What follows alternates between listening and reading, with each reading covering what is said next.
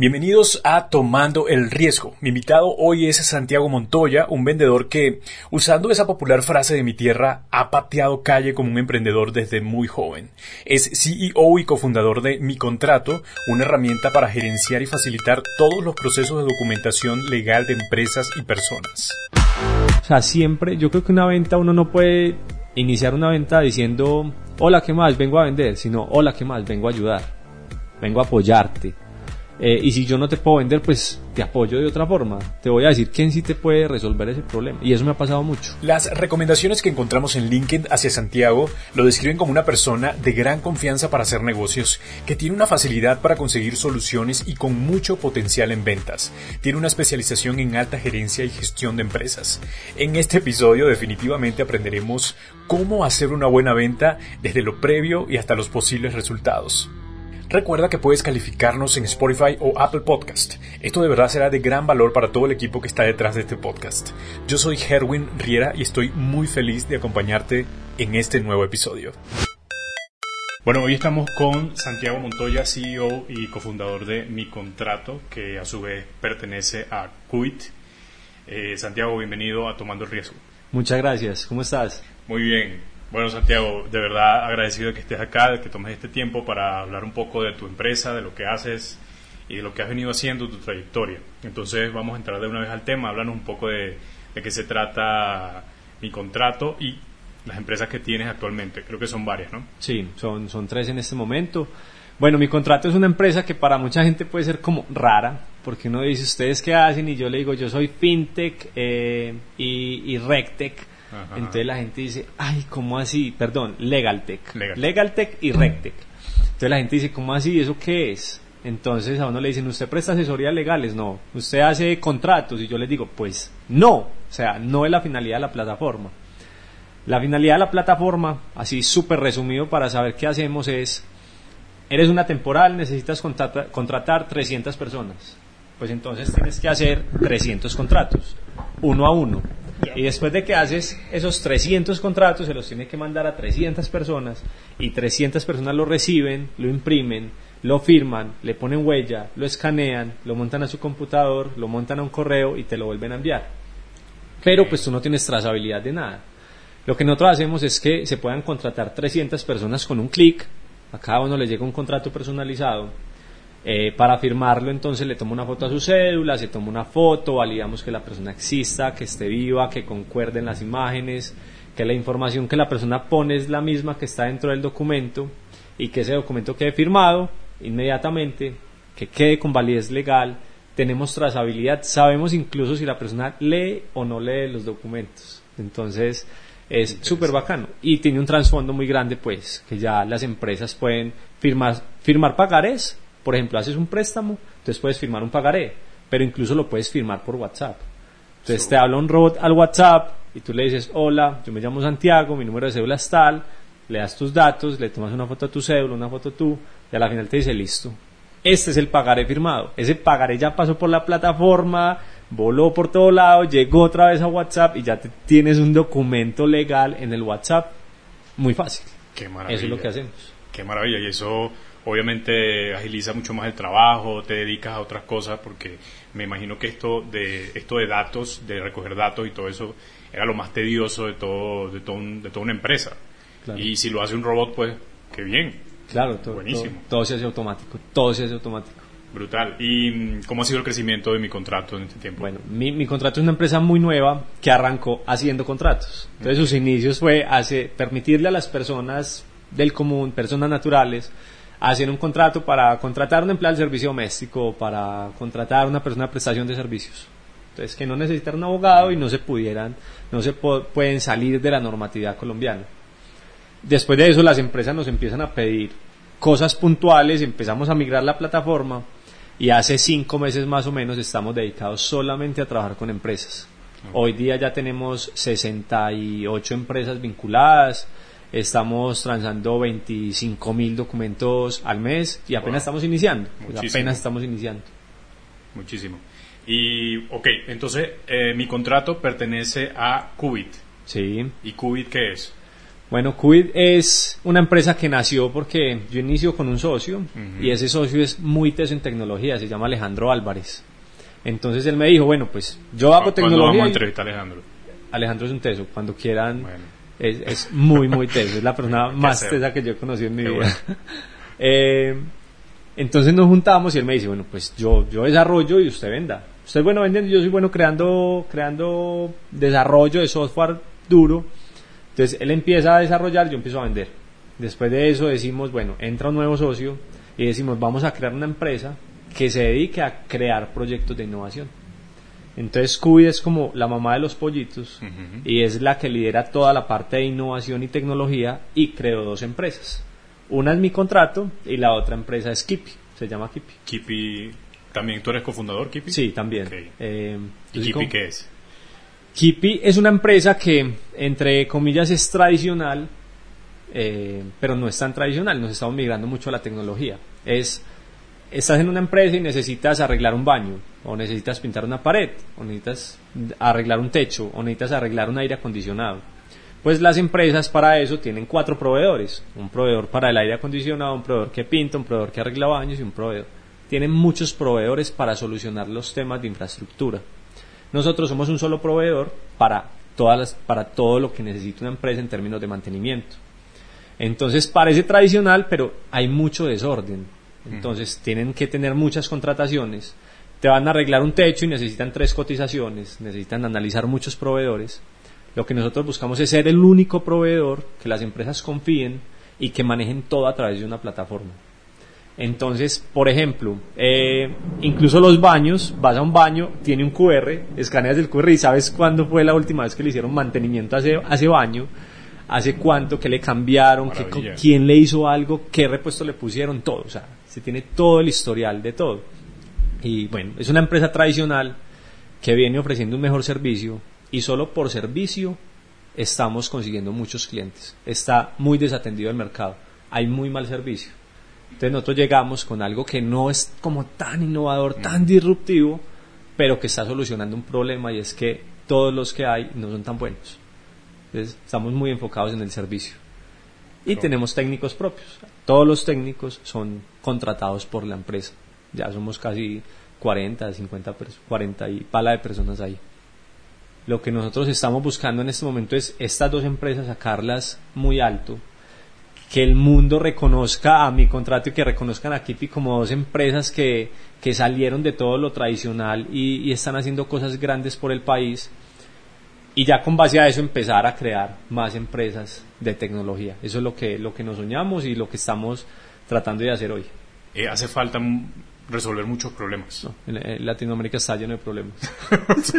o sea, por todo lado hay algo para solucionar. ¿Verdad? Y creo que lo- los empresarios, los emprendedores, quienes tengan una idea de negocio, tienen una gran oportunidad en Latinoamérica para, para hacer, para, no sé, para inventarse algo bueno. Sí, hace, hace poquito nosotros fuimos a Starco, Barranquilla, y yo me fui a hablar con todos los emprendedores y todas las ideas de negocio me sorprendían. O sea, todas. Yo, yo andaba y yo, pues, pucha, ¿a ustedes cómo se les ocurrió eso tan loco? Y lo mismo pensaban de uno, ¿a usted cómo se le ocurrió eso tan loco? Y hay mucha gente, hay mucha gente trabajando por, por, mejorar, por mejorar el país. Qué bien. Eh, entonces, hablemos un poco de los, del inicio de todo esto, eh, Santiago. Eh, está bien, tienes ahorita estas empresas, estás, estás liderando una de ellas ya como CEO, ¿no? Que es mi Sí. contrato. Em, pero cuéntame cómo inició todo esto. Toda mi familia es emprendedora, por parte de mi papá, por parte de mi mamá, eh, también, pero no tanto. Entonces yo me soñaba ser como los tíos por parte de mi papá, que eran súper emprendedores. Entonces, desde ahí nació todo. Yo, yo siempre me soñaba con no trabajar en una empresa. Y eh, yo creo que eso uno lo trae en las venas. O sea, yo, hay gente que trabaja 10 años en una empresa, se forma y después monta su compañía. Yo desde el inicio dije, yo no quiero trabajar 10 años en una empresa, yo, yo quiero arrancar desde ya porque tenía como esa visión de mi papá y de mis tíos que son comerciantes. Nunca has sido empleado. Eh, cuando hice las prácticas. Ah, cierto. me cuando hice las prácticas y en un restaurante. Entonces, a ver, yo, nosotros arrancamos, Alejo y yo, del que les comentaba ahorita, Alejo me dijo, bueno, yo creo y, y usted venda. Entonces empezamos a vender y empezamos a vender muy barato. Eh, a muy bajos precios, entonces no daba para pagar la nómina, tratando de buscar como esos proyectos que nos ayudaran. Entonces yo en ese entonces trabajaba en un restaurante, trabajaba parqueando carros de ballet parking, trabajaba en Flamingo, haciendo las prácticas, eh, y trabajaba dando clases de squash. Entonces, daba clases de squash a las 6 de la mañana, entraba a las 7 y media a Flamingo, trabajaba en Flamingo, daba clases de squash de a las 6, a las 7 y a las 8 de la noche, de lunes a jueves, y los viernes salía de Flamingo y me iba para el restaurante hasta las 3 de la mañana. Terminaba el mes y pues tocaba mirar cuánta plata había porque había que pagar salarios. De ahí entonces empezó y empezaron más empresas a buscarnos, a buscarnos, a buscarnos, a buscarnos y nos conseguimos un contrato con una empresa muy grande y ahí empieza ya la empresa como, como ya así a ser rentable. Ahí llega este otro socio y nos dice, no, no, no, no, no sigamos desarrollando software. O sea, les estamos dando valor a esas empresas, pero es que nosotros somos, o sea, nosotros les decíamos a las empresas, señores, ustedes tienen un problema, ¿por qué no lo resuelven? Venga, yo se lo resuelvo y nosotros le damos la idea, le decíamos qué había que hacer, cómo se estructuraba y le desarrollábamos y les entregábamos el producto y el producto siempre salía adelante. Entonces cuando llega este socio nos abre los ojos y nos dice, venga, ¿cómo así nosotros por qué le estamos creando productos a, a, las empresas? Creemos uno nosotros mismos. Y ahí fue donde ya dijimos, vamos a crear nuestra propia tecnología. Santiago, cuando piensas en, formar, hacer un negocio, en, llevar a cabo la idea, em, siempre, no sé, así te pasa, pero es como hay cierto miedo de alguna forma por algo, porque vamos a invertir dinero, porque lo que sea pero hay que asumir el riesgo de, eso. ¿Cómo, ¿Cómo, ha sido para ti este tema de, de tomar el riesgo y, lanzarte y avanzar? Eh, ¿Has tenido fracaso? ¿Cómo, lo has, ¿Cómo te has sobrepuesto a eso? Listo, bueno, pues voy a empezar por el final. Eh, he tenido fracaso, sí. Eh, hace, cuando yo estaba como en quinto semestre de la universidad, monté una máquina para lavar cascos de moto. Monté la máquina, esa máquina empezó a vender, empezó a ser como súper exitosa y de un momento a otro veo que había otra máquina que funcionaba muy parecido y ya estaba patentada. Entonces yo ya no podía seguir trabajando con mi máquina. Yo me soñaba de todo pues con esa máquina, pensaba que la iba a tener en todo el país, que... Pero bueno, entonces ese fue como la, el primer fracaso que tuve que a la final o sea todos los fracasos son aprendizajes yo yo ahí aprendí muchas cosas aprendí que hay que patentar cuando uno tiene un producto muy innovador aprendí que uno no le puede contar todo a todo el mundo tan fácil ah. ¿Por qué? ¿Por qué? porque yo creo que uno tiene que ser abierto a, a contar las ideas y, y ahí, o sea uno yo digo que uno con eso no puede ser celoso pero yo creo que uno tampoco puede contar más de la cuenta ya yo creo que uno tampoco puede decir, vea, voy a hacer esto y lo voy a hacer así, así, así, el primer paso va a ser esto y voy a contratar a estas personas. O sea, yo siento que obviamente el que, el que hace es, es lo, que más, lo que más importa, más ejecución que ideas. Eh, pero también siento que uno no puede, no puede estarle contando todo a todo el mundo a diestra y siniestra el 100% de lo que uno está pensando. Es verdad, y creo que uno tiene que ser también estratégico. A quien contárselo también, como que ser muy sabio en eso. Yo no sé cómo, cómo lograr uh, discernir tal vez o ver qué persona se lo puedo contar y a qué no, pero creo que eso va mucho con la personalidad, la actitud que tú veas en la persona, creo yo. Sí, sí, yo creo que eso es muy importante. Igual, pues en este momento yo cuento todas las ideas que tengo. Eh, y tanto Juanjo, como Jero, como Jimmy. Bueno, Jimmy es Alejo, Jero es el de Kipi, Juanjo es otro socio de, mi contrato. Los tres, todo lo que nos imaginamos, todo lo contamos. Y yo creo que no hay problema con eso, pero también creo que uno no puede contar más de la cuenta. Sí, sí, es verdad.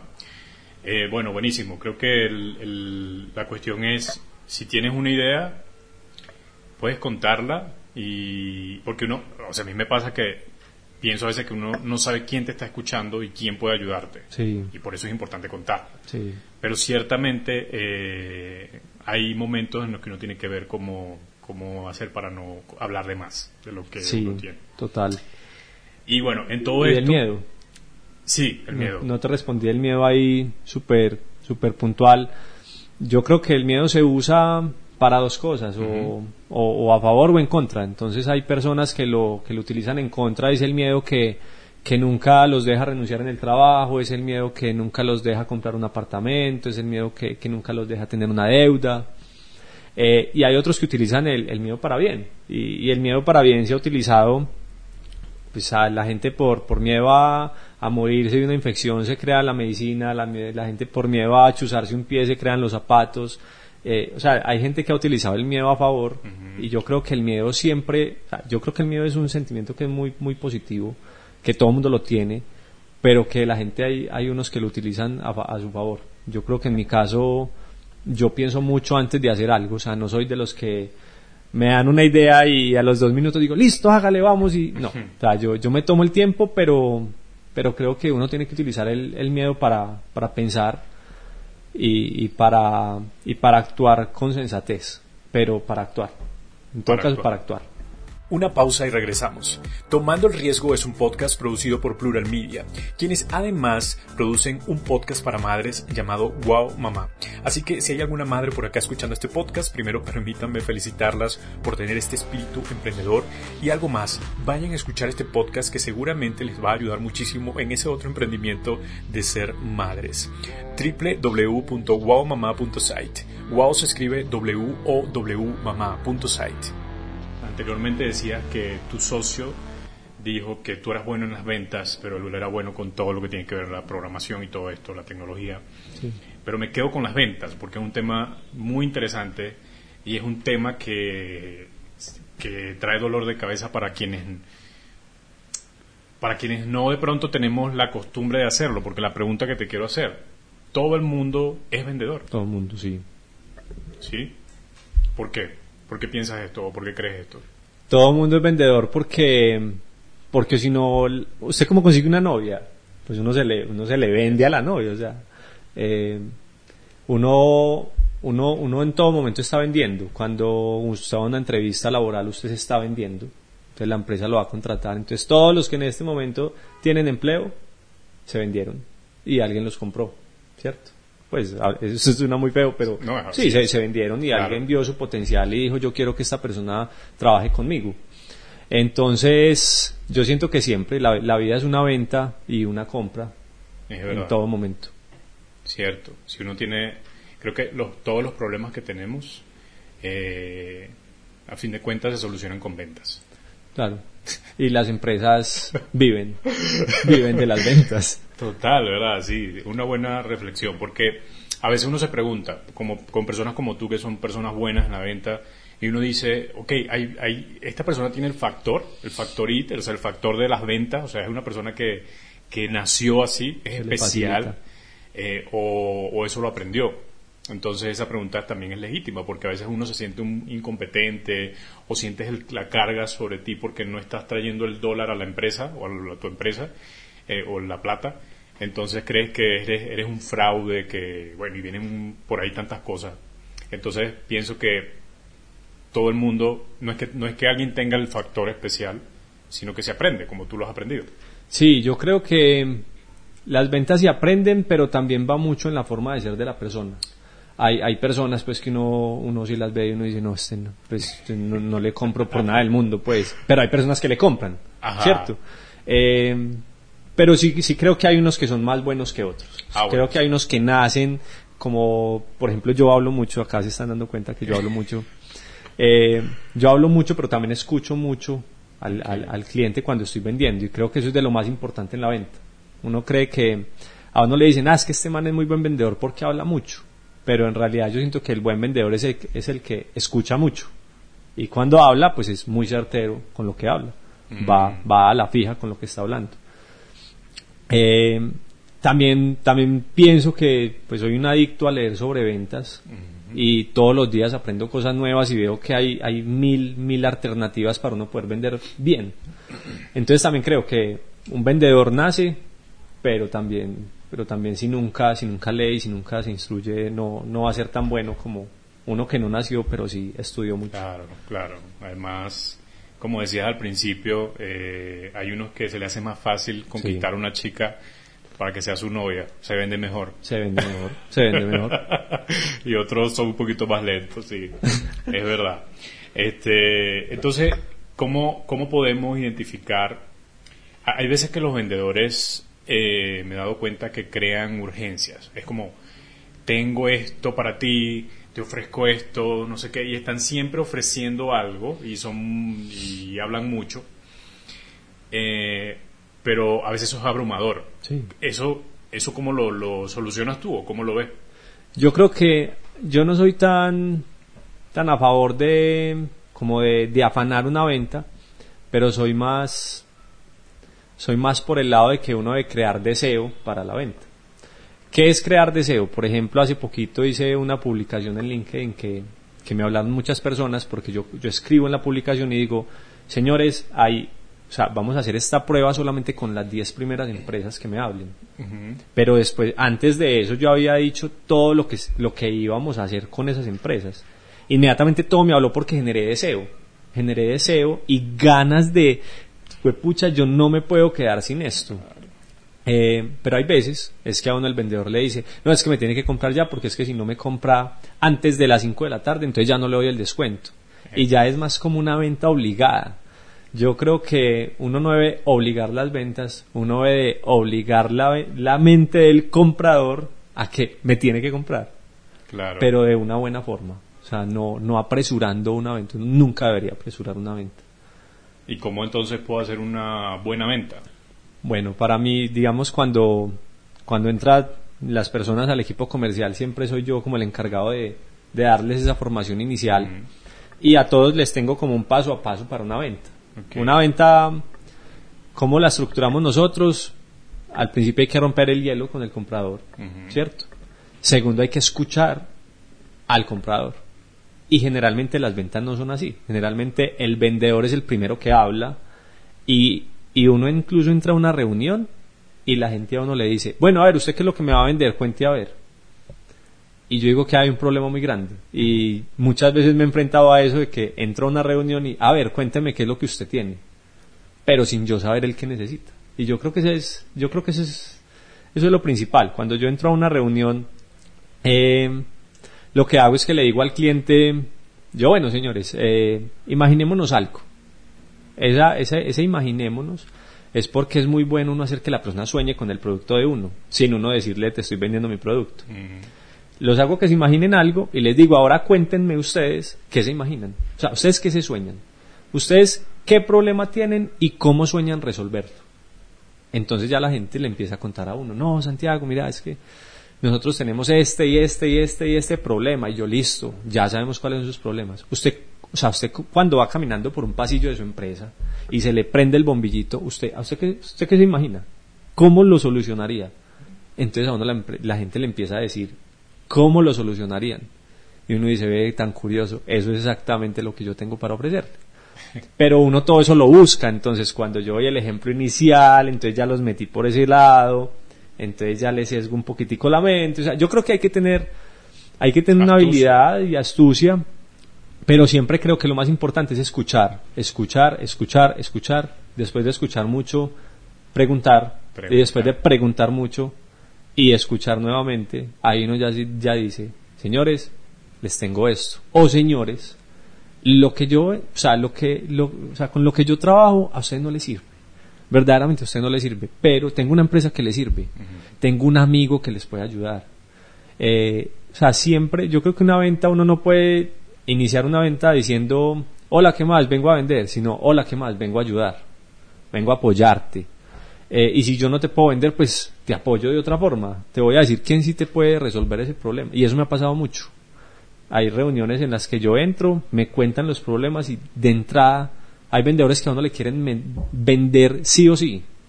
Y yo de entrada les digo, señores, vea, nosotros no ofrecemos eso. Eh, pero tengo un conocido que sí lo hace. Y les voy a dar el contacto. Incluso les muestro la plataforma y me meto a la página web de ellos y les digo, miren, vea ellos cómo lo hacen y son unos tesos y te voy a pasar el número. O sea, uno tienes que ayudarle a esa persona, uno la tiene que apoyar. Eh, uno no le tiene que obligar una venta. Uno siempre no tiene que vender. Y eso es uno venderse. Al yo no venderme, ellos están diciendo, pucha, este man, tan buena gente, qué actitud tan bacana, cómo me recomendó otra empresa. No, o sea, el día que me pregunten por algo, yo lo voy a recomendar a él. Entonces yo creo que eso es, pues, un mensaje que a mí me costó entenderlo, eh, pero me parece que es muy valioso. Muy valioso. Verlo desde la ayuda me doy cuenta que es mucho más amplio el tema de la venta, porque eh, pienso en grandes, en grandes líderes, pienso en, en grandes empresarios y digo, esta gente ayudó. Sí. Sí. Todos ayudaron, ayudaron a algo, a mejorar, a hacer algo distinto, a que tuviéramos la vida mucho más sencilla. El trabajo del comercial es ayudar. Ese es el trabajo del comercial. Yo hay veces, cuando el equipo empieza, yo ya les doy como, o sea, yo primero les enseño, después los invito a una reunión y que ellos me escuchen, después ya les digo, hace vos la reunión, yo te escucho, y después ya le digo, haga, haga usted la reunión, ¿cierto? Es como, como, el, como, como para saber si están entendiendo. Eh, en la reunión donde yo le digo, hágala usted, yo lo escucho, uno, yo me acuerdo que siempre le chateo, y yo decirles que esto no lo tenemos, pero que lo tiene tal persona, vos lo conoces, hablarle bien de ellos. Entonces yo como, pucha, pero ¿por qué les voy a ofrecer otra cosa? Y yo, pues porque la necesitan, es que su trabajo es ese, su trabajo es ese. Qué bueno. Sí. Qué bueno. Creo que la venta incluso va más allá de tener, de traer el dinero entonces a la mesa. Muy, muy interesante, de verdad, Santiago, eso. ¿Cómo eh, descubres tú, de alguna forma, eh, la necesidad del cliente? ¿Cómo entenderlo? ¿Cómo entenderlo y cuál es el plan que tienes o si tienes un plan que usas para abordar al cliente, esto que llaman prospección, buscar, buscar y buscar y entender. Eh, ¿Cómo, cómo lo, abordas tú? Listo, pues a ver, primero hay muchas formas de prospectar. Eh, la que yo más uso, y es porque, bueno, ¿qué es un comercial senior? ¿Qué es un comercial junior? El senior es el que tiene muchos contactos, el senior es el que apenas está empezando, ¿cierto? El, el senior es el que ya tiene experiencia, ya sabe cómo manejar al cliente, el junior no tanto. Eh, ya cuando uno va cogiendo como callito en el tema de las ventas, ya uno se empieza a manejar solo referidos. Entonces, ¿qué le digo yo al equipo? Señores, ¿con quién se quieren reunir? Ay, necesito una reunión con tal empresa. yo, listo, espéreme. Entonces uno mismo llama, referidos, referidos, referidos, mm. referidos. Un cliente satisfecho te va a dar referidos. Siempre te va a dar referidos. Entonces, los referidos yo creo que es lo primero para prospectar. Eh, todo cliente satisfecho da referidos todo cliente satisfecho, acá hay algo muy importante, es que, por ejemplo, nosotros con las temporales hablamos con las personas de recursos humanos. Entonces la persona de recursos humanos, yo le digo, por ejemplo, la persona se llama, eh, no sé, eh, Sofía. Entonces yo le digo, Sofía, ¿estás contenta con, con, mi contrato? Santi, amo mi contrato. yo, listo, Sofía, tú de pronto conoces otras Sofías que trabajen en otras empresas. Mejor dicho, otras Sofías es porque necesito una persona que esté en el mismo cargo tuyo, eh, que vos te la lleves bien con, con, esa persona, que la conozcas. Y claro, o sea, si ella está, si ella es la directora de recursos humanos, por ejemplo, de gestión humana, pues va a ferias donde van puros directores de gestión humana y se habla con puros directores de gestión humana de muchas empresas y me va a poner en contacto con puros o sea claro. entonces claro estratégico. Es, es, es, muy estratégico. Entonces lo primero de los referidos es que yo no le puedo pedir referidos a cualquiera. Pues o sea sí sí en, en teoría pero en, en, eficiencia y en efectividad es, yo le pido referidos a el que a mí me cerró el negocio, de ese es el que más me tengo que hacer amigo, y ese es el que yo le voy a decir, Pedro, ¿conoces a otros Pedros? Claro. Y él sí los conoce, porque siempre va a estar rodeado de otros Pedros. Eh, entonces esa es una forma de prospección, esa es la que yo más uso porque ya, digamos que ya tengo una, una lista grande de contactos que me permiten hacer eso. Cuando uno no la tiene, entonces hay otras formas de prospectar. Eh, LinkedIn es una. Sí. Eh, llamada es otra. Pero ojo, hay, acá también, ¿qué nos ha resultado bien en la empresa? Cuando uno habla por LinkedIn hay gente que a uno solamente le vende. Hola, ¿qué más vengo a ofrecerte? no, hombre, no, muchas gracias, no. Pero hay gente eh, que a uno no le vende, que a uno le ayuda, ¿cierto?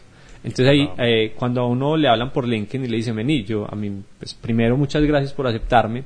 Y segundo, eh, me gustaría saber cómo estás manejando esto. Eh, o que le digan a uno, vení, eh, acabo de leer lo que, lo que tú escribiste sobre tal cosa. Me gustó mucho, pero hay una cosa que yo no comparto. No la comparto porque hay otra forma de hacerlo. que es más, que, que, más eficiente. ¿Te gustaría saber cómo? Entonces, no es de yo vender el producto, sino de ayudar a la gente, de ayudarlo siempre, de ayudar, de apoyar a las personas. Cuando la gente vende por LinkedIn no vende. Cuando la gente apoya por LinkedIn y ayuda, sí, sí, sí venden más fácil. Entonces, eh, esa por LinkedIn nos ha resultado muy bien cuando es por correo electrónico. Por correo me han dicho que es muy bueno. El correo es muy bueno, pero es porque uno envía bases de, datos muy grandes. Entonces, el correo es una efectividad del 1%, pero le mandaste a mil correos. Entonces, claro, pues te conseguiste 10 clientes. Entonces tú dices, uy, no, que 10 clientes, pues fue porque le hablaste. O sea, tú nunca vas a llamar a mil personas. sí, es verdad. Eh, ¿Qué es importante en el correo? Que ya lo estamos implementando, un videito. Ah. Un videito de uno, diciendo, hola, ¿qué más? Yo soy Santiago. Eh, te voy a hacer tres preguntas. La primera, ¿cómo manejas la documentación de tu empresa? ¿Todavía estás utilizando papel? La segunda. Y la tercera, ¿sabes si es legal lo que estás haciendo en este momento? Si de pronto eh, tienes dudas con alguna, yo te puedo apoyar. Eh, contactame. Y le mando el correcto. La gente ve el video y ahí mismo le hablan a uno. Eso, eso aumenta mucho la efectividad.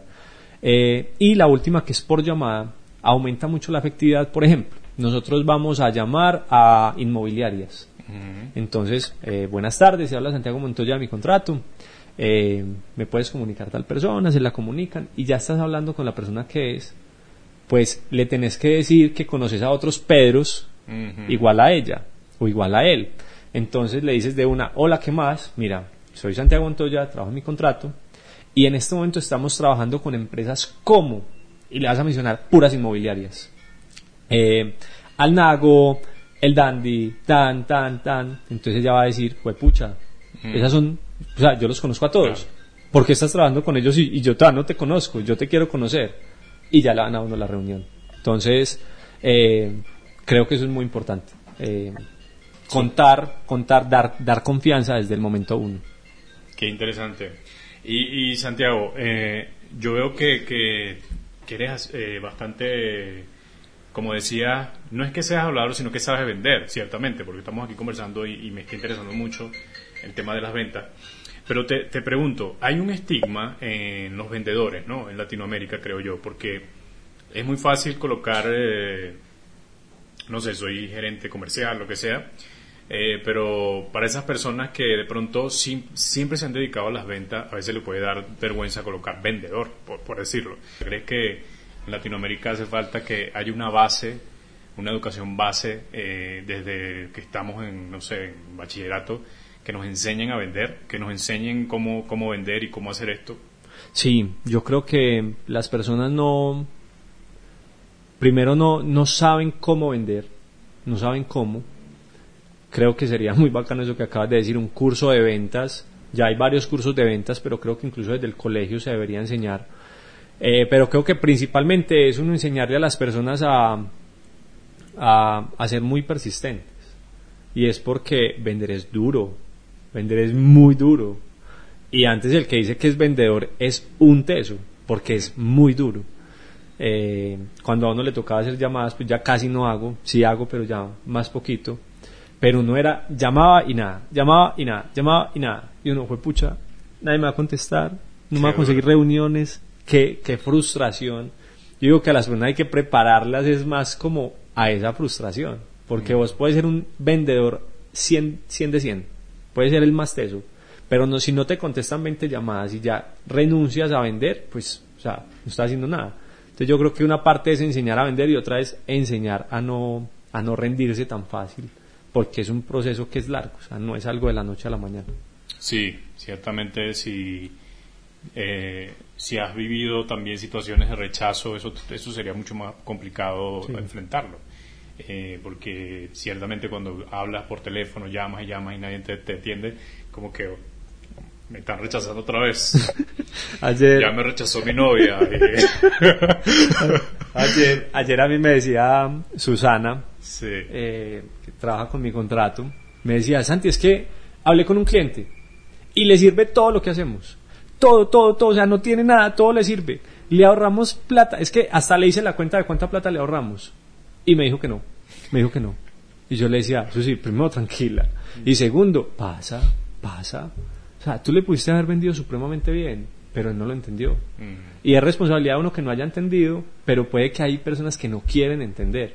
Simplemente borrón y cuenta nueva, siga para adelante. Pero entonces era como esa frustración de, pero ¿por qué no me compró si todo lo necesitaba? No, normal, o sea, esa es la vida del vendedor. Eso, y creo que ahí entra también, que lo hablaba en otro episodio con, con un, un conferencista, eh, tiene una fintech, Sí. y me, me, me hablaba de la, de la inteligencia emocional. Me- Sí. O sea, cómo, cómo debemos no debemos mezclar, en este caso, que estoy viendo eso, eh, las emociones con, con las ventas, porque entonces ahí se, entramos en un conflicto. Hace, hace poquito me estaba haciendo un curso de ventas y decía que uno de los vendedores, unos, no uno, uno de los vendedores más, más, como más sobresalientes del mundo, llega, va, va a su oficina vestido normal, llega a su oficina, sube por el ascensor, saluda a todo el mundo y se sienta a empezar como su rol de vendedor y se pone un sombrero. Y yo, y, eso que, entonces decía, la gente se transforma. O sea, la gente se pone un, sombrero y dice, en este momento ya, no, me llamo Santiago Montoya, ya me llamo como otra persona, y se empeliculan, se meten, se enfrascan y dicen, en este momento soy una persona encargada de vender y me voy a poner a vender en este mismo momento. Interesante. Entonces, eso me parece muy bacano. Yo también eh, digamos que no lo hago con el sombrero, no me pongo un sombrero, pero cuando yo digo, señores, eh, en estas dos horas me voy a dedicar solamente a prospectar y a ganar unos leads bien bacanos. Yo me enfrasco, dejo el celular a un lado, le dejo de responder a la gente, quito el correo electrónico, o sea, me, me enfoco solamente en esto y me dedico full a esa labor. Entonces también creo que la inteligencia emocional es muy importante. Yo digo que uno aburrido nunca vende. Eh, si uno tiene problemas familiares y se los lleva para el trabajo, uno no es capaz de vender. Es que es muy duro. O sea, imagínate tú bien aburrido y que no te contesten 20 llamadas. Pues, pues pucha, no, o sea, se pone a llorar, se, se, mata uno en la oficina, hermano, y no, no se puede. Entonces, yo digo que no, la, inteligencia emocional es, es, muy importante. Yo creo que cuando uno asume el rol de vendedor, uno se tiene que poner como un disfraz eh, porque uno va a ser otra persona. Total, me pasa, me pasa con el podcast. Yo generalmente no... Eh, es como si adoptar una personalidad para hablar, para conversar, para meterme en el, en el tema, para poder eh, indagar. O sea, yo tuve que meterme en las ventas un poco y saber y entender tu mundo. Y bueno, y decir, bueno, tengo que de alguna forma llegarle y, transformar un poco, tomar y adoptar una personalidad para, para que tengamos una buena conversación. Y creo que eso pasa mucho en eso, como lo comparo mucho con lo que estás comentando. Pero hablábamos de, la ayuda, de que las ventas son ayuda. Eh, y un amigo, un compañero, mi Wilmer, que es mi, la persona que me acompaña en la cámara, me comentaba que cómo pasar de la ayuda, a cómo transitar de la ayuda a, concretar la venta y que no se vea tan, tan, agresivo. bueno, pues eh, incluso yo siento que esa es una de las formas de, de las partes más fáciles de la venta. Eh, si ya lograste que la persona te escuchara, si ya la persona te desea, si ya sabe tu solución, si ya le mostraste cuánta plata se va a ahorrar con tu solución. Yo creo que ya la más fácil es, vale tanto. Entonces, ¿qué, qué, qué, qué les digo yo? Yo antes de darles el precio, eh, entonces hago como un recuento de toda la reunión. digo, entonces estamos claros en que ustedes en este momento eh, pagan tantos envíos al mes, eh, de que tienen tantos mensajeros, que se imprime tanto papel, que el alquiler de la impresora vale tanto, que esto, esto, esto, que ustedes no tienen trazabilidad, que tienen una bodega llena de información, que se demoran en promedio un mes para que una persona les firme un documento, que cuando hacen un préstamo se demoran más o menos siete días para que el proceso se acabe y ya se va a demorar una hora. Entonces ustedes están gastando un montón de plata. Y ojalá uno decirles cuánto. Mm. Entonces, lo que les digo es, bueno, entonces acá ya llegamos a la parte, incluso lo digo así, bueno, llegamos a la parte más fácil de la reunión. ¿Cómo me puedo ahorrar tanta plata? Pues puedo ahorrar contratando a mi contrato. ¿Y qué cuesta contratar mi contrato? Cuesta esto. Y, yo desde que les digo, ellos como que ven a mi contrato y dicen, no, pues ya, o sea, no les voy a decir que no. Es imposible decirles que no. Eh, creo que eso es una parte y creo que acá en Colombia eh, yo solamente he vendido en Colombia. Creo que acá en Colombia es muy importante es que todo el mundo pide descuento. Ah, sí, cultura. cultura. ¿Cuánto lo menos? ¿Cuánto lo menos? y, y vos le decís, vení, pues que eh, mi servicio vale tanto, o sea, vos no vas a consumir nada. No, no, rajame mil pesos porque es que si no me rajas mil pesos no te compro. Eh, y es algo que nos pasa en la empresa cuando hay clientes que nos van a transar muchos documentos, eh, nos dicen, venga, no, entonces deme un precio preferencial, yo no lo voy a pagar lo mismo. Entonces acá también hay, hay un tema importante y es todo descuento va amarrado a una responsabilidad o un, compromiso de la contraparte. Entonces vos me decís, vení, vos cobras tres mil pesos por documento, déjamelo en 2.500. Yo te digo, ah, Primero que todo, nosotros no damos descuentos, pero si vamos a dar un descuento, pues es con ciertos compromisos. ¿Cuáles son los compromisos? Primero, vamos a firmar un contrato a dos años. Mm, Segundo, te voy a grabar un video en el que vas a decir por qué recomiendas a mi contrato, qué te gusta, qué no te gusta. Tercero, me vas a dar tres referidos. Cuarto, o sea, que él sienta que se tiene que ganar el descuento. Porque hay veces que a uno le dicen, venga, me lo deja en dos mil, y uno, listo, hágale, se lo dejo en dos mil. Y uno, pues, pucha, le hubiera dicho que en mil. Si tan, tan fácil que me dijo que sí en dos mil. Yo digo que todo descuento tiene que ir amarrado a un compromiso y ese compromiso el otro cliente lo tiene que, su o sea, el cliente lo tiene que sufrir. No puede ser como, ah, bueno, bueno, pues hágale. Pues como uno decirle, bueno, entonces el compromiso es este, pero eh, me tienes que pagar antes de que se acabe el mes y es primero. Entonces, pues es un compromiso como, pues que, que el cliente va a decir, no, pues qué compromiso tan fácil, hágale. Uno tiene que poner compromisos que el cliente diga, uy, fue pucha, o sea, me voy a ganar vale. el descuento. O sea, este descuento me vale, me vale esfuerzo. Eh, cuando el cliente también siente eso, que uno le dice, te doy descuento con esta condición, él también va a decir, pues pucha, estoy comprando un producto muy bacano. mm, Eh, y acá de pronto a mí me encanta Sandler Dan Macías, que es muy teso en ventas y dice que no va a dar descuento por nada del mundo. Eh, acá pues como que yo, yo sí, nosotros sí lo hacemos, lo hacemos bajo compromisos muy puntuales. eh, y esos son más o menos Claro, los compromisos que hacemos. Sí, sí, o sea, siempre, siempre un compromiso, siempre un descuento tiene que tener un compromiso de la Súper, contraparte. de verdad que muy, muy buen consejo ese, porque yo también estoy en esta onda de, de- de empresa, mi amigo, y todos estamos tratando de buscar la manera de vender, de cómo vender y hacerlo mejor. El por qué se da la venta es porque uno se le levanta con toda la actitud de hacer las cosas bien y de, y de ayudar al otro. Qué interesante, porque esa era la, la siguiente pregunta que te quería hacer. ¿Cómo, eh, ¿Cuál es tu filosofía de vida? Eh, ¿Por qué te levantas así? Y si hay algo más allá del dinero que te mueva. Sí, claro, no, yo digo que el dinero es la consecuencia de todo lo que uno hace. Eh, en la empresa nos soñamos cosas tan grandes que, o sea, nosotros nos soñamos tener una fundación que le lleve primero desarrollo a las personas que, que no tienen todo. Entonces poderles, imagínense ustedes poder llegar a una vereda y enseñarle a programar, a desarrollar software a niños que, que, que lo único que aspiran en su vida es máximo de pronto manejar un camión, ustedes enseñarles a desarrollar software y que esas personas a los 18 años estén trabajando para una empresa que, que está en Alemania y están ganando más que toda su familia junta y están creando desarrollo y están permitiendo que salgan de allá, que, se, que tengan una mejor calidad de vida. Pero ¿qué pasa? Para todo eso se necesitan recursos. Eh, la- el dinero es importante, yo digo que el dinero es importante hasta que uno se sienta que vive eh, tranquilo. Porque uno de joven, yo creo que el que diga que no piensa en cero en plata, pues como no, la plata me importa cero, no, a uno, uno necesita la plata para estar tranquilo. Pero ya después, de estar tranquilo, ¿para qué querés la plata? Eso. ¿Para qué querés la plata? ¿La querés para darte lujos, para comprarte un carro súper lujoso y para, y para aparentar y para hacer fiestas y para eso? ¿O vos querés tener plata para generar más desarrollo? Acá nosotros nos soñamos y, y Jero en estos días decía, yo me sueño que un Villa pueda comprar su apartamento y que pueda tener a sus hijos estudiando en colegios privados donde aprendan varios idiomas. Y yo le decía, pucha, qué elegancia.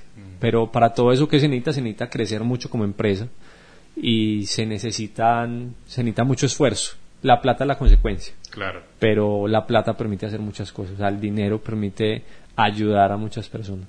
Así es. Bueno, Santiago, ya estamos cerrando. Solamente quiero pedirte tres consejos para el empresario que nos está viendo, para quien tiene una idea de negocio, quien quiere, eh, está buscando hábitos para crecer en su empresa. Eh, ¿Qué consejos le puedes dar? Y si los consejos son en ventas o en cualquier otro, no importa, pero si tienes en ventas sería brutal. El primer consejo para, para los empresarios, hombre, que escuchen a los, a los que están iniciando, que les abran las puertas, que les den la confianza. Yo creo que es el principal factor por el que tantas empresas mueren en Colombia antes de un año es porque no les dan la confianza. Eh, y es porque no es que no le den la confianza, es que ni siquiera le abren las puertas. O sea, ni siquiera lo escuchan, no se toman el, el tiempo de escucharlos. Yo digo que ese para, para el empresario, el empresario, escuchen por favor a los que están er- iniciando. Hay muchas cosas que se están calentando en el horno. Eh, el segundo para los emprendedores es que con miedo o sin miedo hay que hacerlo. Eh, que, no les que no les dé miedo dar ese salto, que, piensen que es lo máximo, lo máximo que se puede perder y que piensen aparte eh, siempre que uno emprende gana mucho conocimiento. Yo hoy día nunca trabajo en una empresa, pues aparte de donde hice las prácticas, nunca trabajo en una gran empresa, pero por lo menos con todo lo que he aprendido sé que puedo llegar a una empresa a aportar muchísimo valor, porque uno ha aprendido muchas cosas muy rápido. Cuando uno emprende, yo, yo lo digo así, se lo digo a todos los muchachos, eh, todos los que están trabajando en este momento en mi contrato, yo les digo, señores, ustedes hoy lo que en una empresa tradicional aprenden en 5 o 7 años, hoy lo aprenden en medio año o un año máximo. Ustedes acá están es ganando experiencia multiplicada por 5. Mm. Y eso lo tienen que aprovechar. Y yo siento que uno como emprendedor es igual. Eh, que así se arriesgue y así no le vaya tan bien y le toque cerrar la empresa, lo que aprendió fue mucho. Y el tercero es que, hombre, uno para, para arrancar un negocio no necesita tener contador, tener abogado, tener tener la oficina más grande del mundo. No, o sea, hay gente que, que, que, lleva un día vendiendo algo y ya, no, es que no tengo contador, entonces es muy difícil así. ¿Por cuánto has vendido? No, no, he, vendido dos prendas. o sea, ¿para qué necesitas contador? ¿Para, qué necesitas? Digo que, que es que vean las cosas más fáciles. O sea, tener empresa es complicado cuando se, se, se agranda mucho y no es ni siquiera complicado, es de orden, pero que no piensen que tener una empresa es lo más complicado del mundo es tan complicado como uno lo quiera ver. Ahí, ahí, están los tres. Súper. Eh, Santiago, estamos agradecidos. Seguramente quien nos escucha, quien nos ve, eh, agradece mucho tu tiempo porque eres una persona ocupada y que nos ha dado hoy valiosos consejos en las ventas. Así que nada, eh, me queda agradecerte y bueno, invitarte a que, a que si tienes algo, algo, algo que decir más al final, pues los micrófonos están abiertos y despedirme. No, pues una, una frase que no me acuerdo de quién es eh, y que a mí me gusta mucho es más ejecución que ideas. Hay gente que piensa y piensa, idea, idea todos los días, pero no ejecuta. Ejecuten, ejecuten, la ejecución lo es todo. Listo, con gracias, que, muchas gracias, que estén muy bien. Igual. Gracias. Y hasta aquí es mi acompañamiento. Ahora les toca a ustedes investigar, buscar más y para eso les quiero dejar nuestra página web www.tomandoelriesgo.com donde estamos subiendo constantemente material interesante en nuestro blog que pueden hablar eh, directamente a lo que necesitas para seguir aumentando tu crecimiento y para seguir emprendiendo y llevando esa idea que tienes en tu mente a un potencial mucho más grande. Recuerda que puedes calificarnos en Spotify o Apple Podcast. En Spotify lo puedes hacer debajo de nuestro nombre, allí van a aparecer 5 estrellas, nos dejas 5 por favor. Y también en Apple Podcast lo puedes hacer con una reseña y allí pues nos escribes algo bien chévere, así que nos haga sentir bien amados. Bueno, no me queda más que despedirme e invitarles al próximo episodio, el próximo lunes, donde hablaremos con un abogado innovador que también ha usado la tecnología para ejercer de forma mucho más eficiente. No te lo puedes perder, próximo lunes. Mi nombre es Herwin Riera y fue todo un placer.